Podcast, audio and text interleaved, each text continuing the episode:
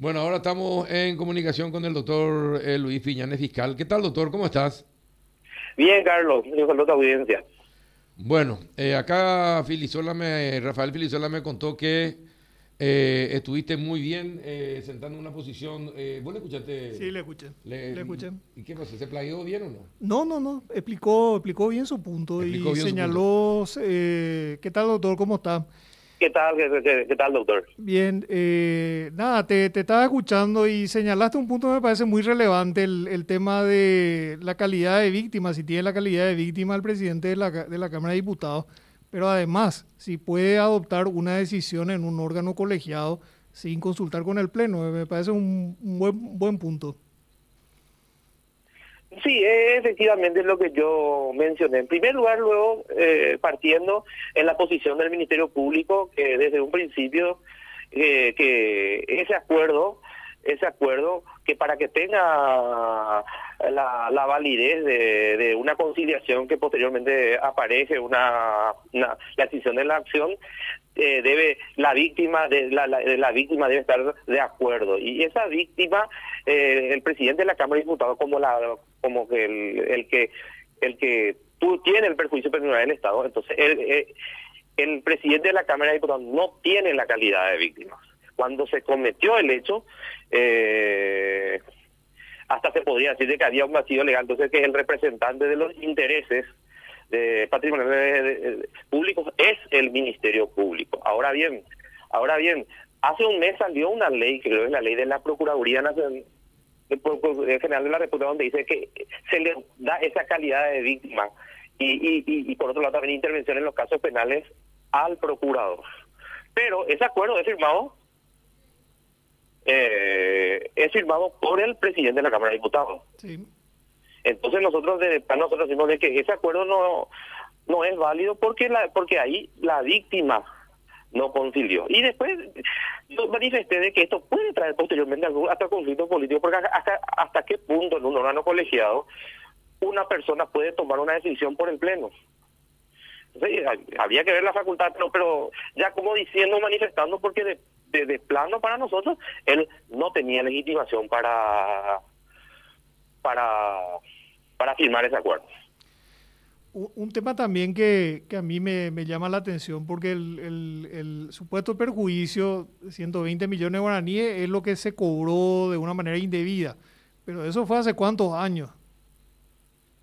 Y, y realmente, el monto, realmente, acá lo que llamó mucho la atención es el hecho en sí, eh, doctor, sino que sino que concretamente, como nosotros teníamos la obligación de demostrar el hecho y el salario de, estos funcionarios eran bajos y, y nosotros pudimos demostrar esa irregularidad en un periodo de tiempo, el perjuicio patrimonial ascendía a 47 millones. Ya. Yeah aproximadamente. Lo que lo que se hace con este acuerdo es de que se paga más de lo que se, ese monto y se toma unos intereses. Aviesamente, eh, eh, eh, es por eso que yo tomé ese acuerdo de una forma, si bien no es una cuestión jurídica, pero sí eh, como una como hasta hasta sustentar una credibilidad de un alegato, es de que de que ese acuerdo, si, si en la conciliación no existe la obligación de que el, el, procesado reconozca el hecho, pero directamente era una forma que hablaban de la causa y que reparaba el daño, entonces entonces nadie repara el daño más lo que eso, si no cometiste un hecho, nadie paga, claro.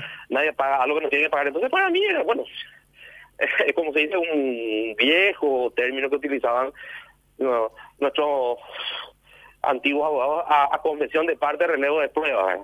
Pero eso para mí era lo único relevante, ¿verdad? Pero, pero, pero después yo vi una serie de errores, ¿verdad? Eh, si, si, si tenían una ley eso, y, y si sabemos bastante bien de que esta clase de hechos punibles que da, que los hechos punibles contra el patrimonio da una posibilidad de conciliar, o sea que tampoco significa, porque si la víctima no quiere y el Ministerio Público no quieren consentir algún tipo de acuerdo, entonces no se extingue la causa, se hace el juicio, ¿verdad? Pero si bien tenían esa posibilidad, la, acá la pregunta es ¿por qué no firmó el procurador?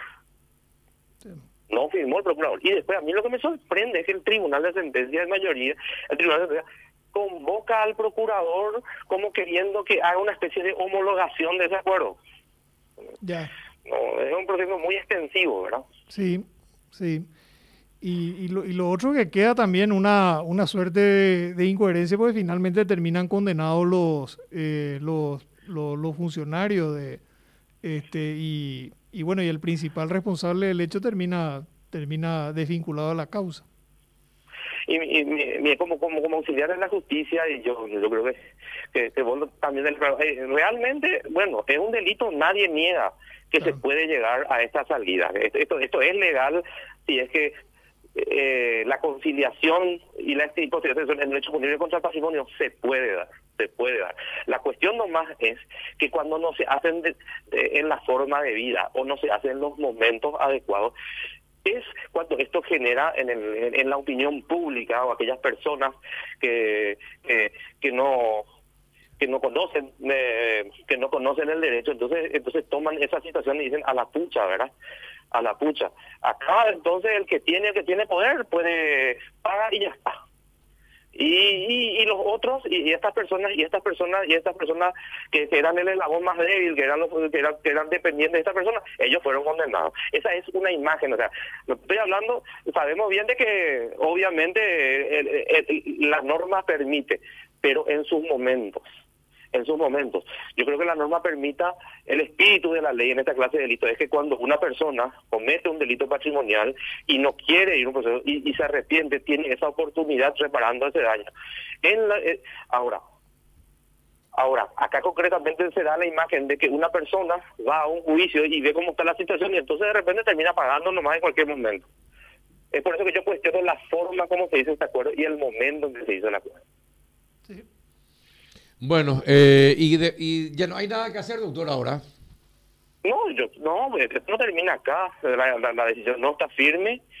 Eh, no está firme. Eh, por mi experiencia, muchos vasos, esto, va, esto va a seguir. Entonces, el Ministerio Público va a recurrir esta resolución. Va a esperar primeramente que se que, que, salga que salga la, que se dicte la resolución. Entonces nosotros no tenemos la posibilidad del recurso de apelación general y posteriormente inclusive hasta la corte uno puede ir en este en, este tipo de situaciones.